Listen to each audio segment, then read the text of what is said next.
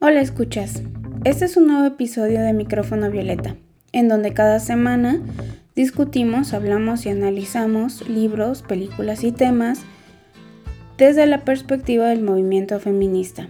Yo soy Sharon García. En 2018 se publicó la novela Ellas Hablan. En México se publicó en 2020 bajo el sello Sexto Piso. Escrita por Miriam Toews espero estarlo pronunciando bien, y de la que en 2022 se hizo una adaptación cinematográfica que el pasado viernes 3 de marzo se estrenó en salas nacionales. Y creo que debemos tomarnos un tiempo para leer, ver y entender la importancia y amalgama que crean ambos archivos. Pero primero, Miriam Toews nació en Canadá, dentro de una comunidad menonita. En México la podemos recordar por su participación en la renombrada película Luz Silenciosa, del director Carlos Reigadas, que toma también como tema la comunidad menonita en México. Es Ellas Hablan, su séptima novela, y en 2022 publicó un nuevo libro titulado Pequeñas desgracias sin importancia, también publicado por Sexto Piso en la que toma la vivencia del suicidio de su hermana, tema que también toca brevemente en Ellas Hablan. Miriam desmenuza una conversación ficticia en su novela. Ocho mujeres deben decidir si las mujeres de toda la comunidad deben quedarse y luchar o bien irse de la comunidad que ha sido su único hogar. Lo deliberan en dos sesiones, ya que los hombres que las han atacado volverán pronto y han sido eleccionadas para perdonar a sus violadores o condenar su propia alma según su fe. Ellas hablan, toma el caso de una comunidad menonita en Bolivia, que entre 2005 y 2009 registró más de 150 violaciones a mujeres de la comunidad, siendo drogadas con tranquilizantes químicos para animales. Es a partir de aquí que Miriam toma la pluma para cuestionar, analizar y definir el ficticio futuro de estas mujeres. En 2011, un juzgado boliviano declaró como culpables a los hombres de la comunidad menonita.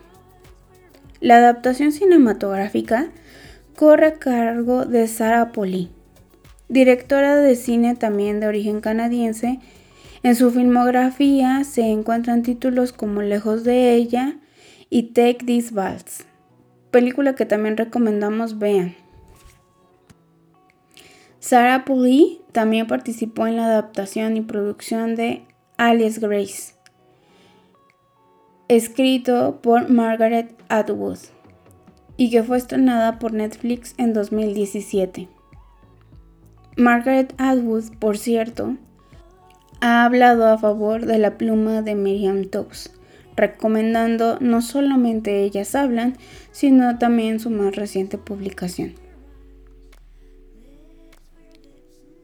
Entre el cast de Ellas Hablan, o Woman Talking en inglés, se encuentra Rooney Mara, interpretando a Ona, a Rooney Mara seguramente la recordarán por su participación en Carol en 2015. Claire Foy como Salomé. A ella seguramente la recuerdan por The Crown. Jessie Buddy como Marike. También ha participado en, la serie de Chernobyl. Sheila McCarthy como Greta. Judy Dibby como Agatha. Michelle Malik como Mejal, Kate Hallett como Oji, Liv McNeil como Neji, Frances McDormand como Jans. A ella seguramente la recuerdan por muchas películas, entre ellas Born After Reading o Les después, ¿Qué me sé después de leer? de 2008. Y Ben Whishaw como. A él seguramente lo recuerdan por Perfume en 2006. Con este gran elenco, la película ha llegado a varias nominaciones. Entre ellas, premio la nominación a Oscar como mejor película, como mejor guion adaptado, en Critics Choice Movie Awards como mejor película también, el premio de Sindicato de Actores como mejor reparto, y no es para menos, el Globo de Oro como mejor banda sonora, como mejor guion, también en el Critics Choice Awards como mejor reparto y como mejor actriz de reparto, entre otras muchas nominaciones, incluyendo el Independent Spirit Award. No es para menos. Las tonalidades que utiliza esta película son todo el tiempo azules. Y aunque la psicología del color nos dice que el azul es un color que nos lleva un poco al a interiorizar, a sentir, tal vez un poco incluso a la depresión. También es un color de esperanza. Estas tonalidades de azules también se pueden ver en las portadas de, las, de los libros en español que se utilizaron para ambos títulos de Miriam Toews. Es decir, tanto ellas hablan como su más reciente publicación. Pero sigamos comentando la historia. En esta deliberación ficticia, las mujeres que no han aprendido a leer o escribir argumentan su decisión para quedarse o para irse de una colonia que primero las había galasteado, por decirlo de alguna manera, en que esos supuestos eran obra de su imaginación. Y más tarde que eran un castigo de Dios o de Satán por sus pecados. Se lo cuestionan varias veces dentro del filme y dentro del libro. Si realmente es una obra de Dios, ¿dónde está su fe? Si realmente es una obra de Satán, ¿por qué Dios no las protegió? Son argumentos religiosos que van muy a la par del entendimiento de no solo la religión menonita. Miriam Tobbs cuenta en una entrevista de 2022 para ese moda.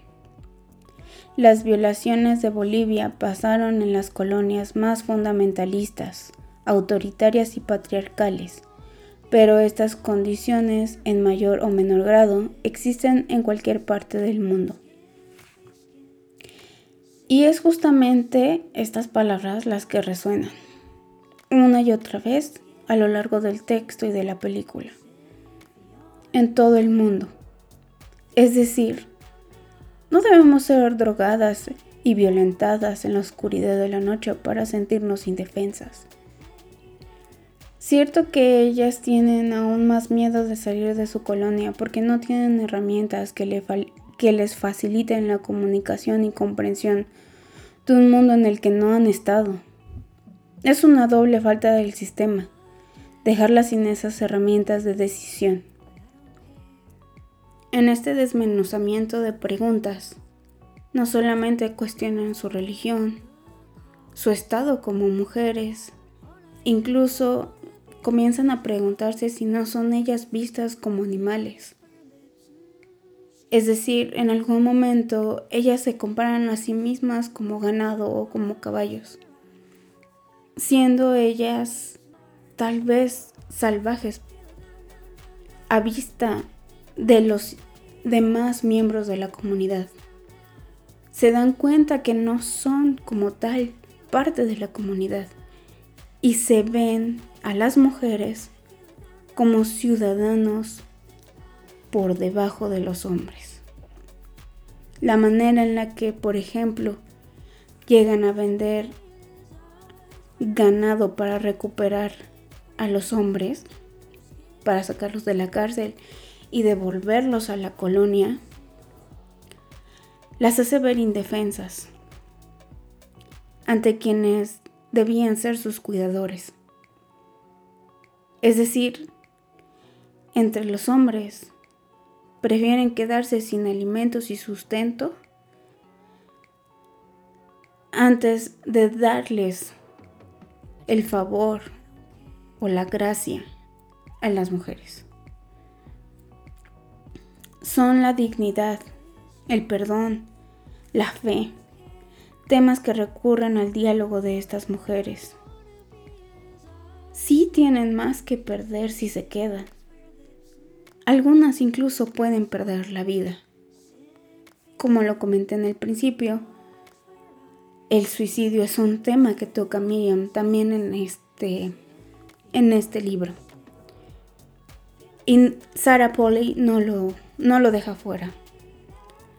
La razón es que estas mujeres, incluso dentro del diálogo, eran mujeres solteras que terminaron embarazadas a causa de estas, de estas violencias.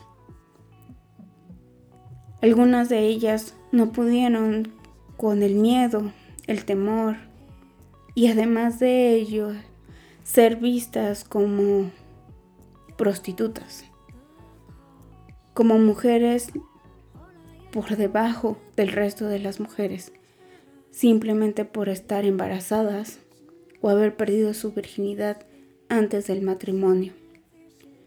Revictimizar, incluso entre mujeres, es un tema que también se toca aquí.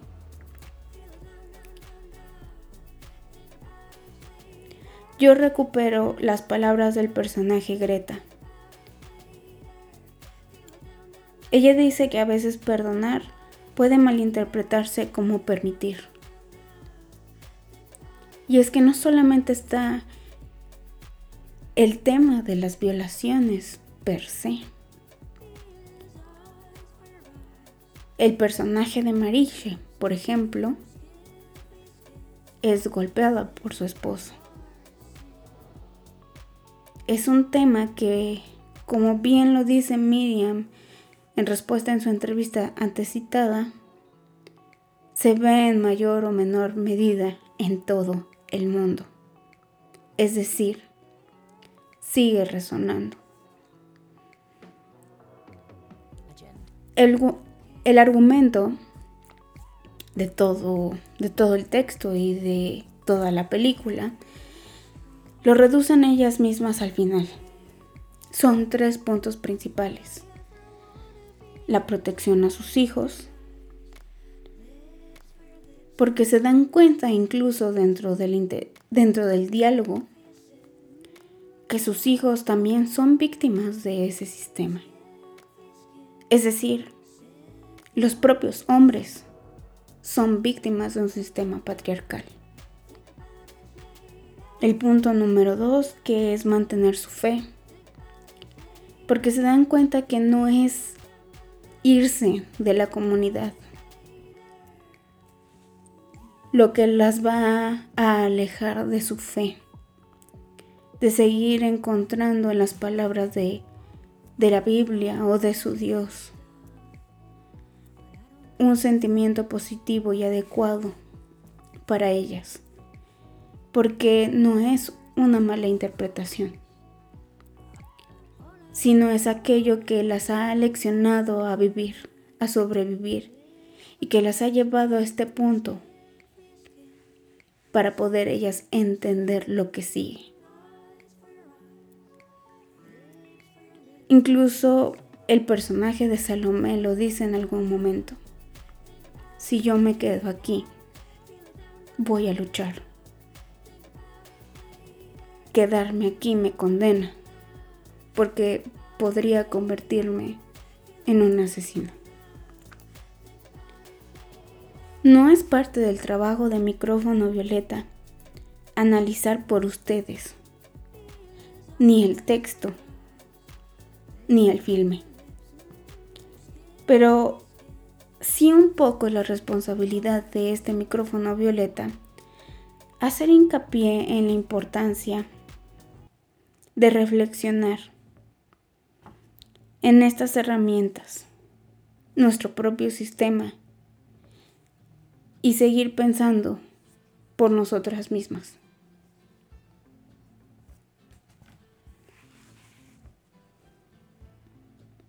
Una vez más, Gracias por escuchar Micrófono Violeta.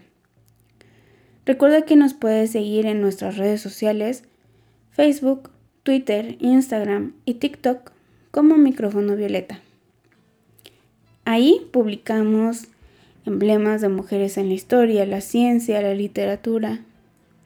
Y si tú quieres que hablemos de alguna mujer, puedes dejarnos tu comentario o mandarnos un DM.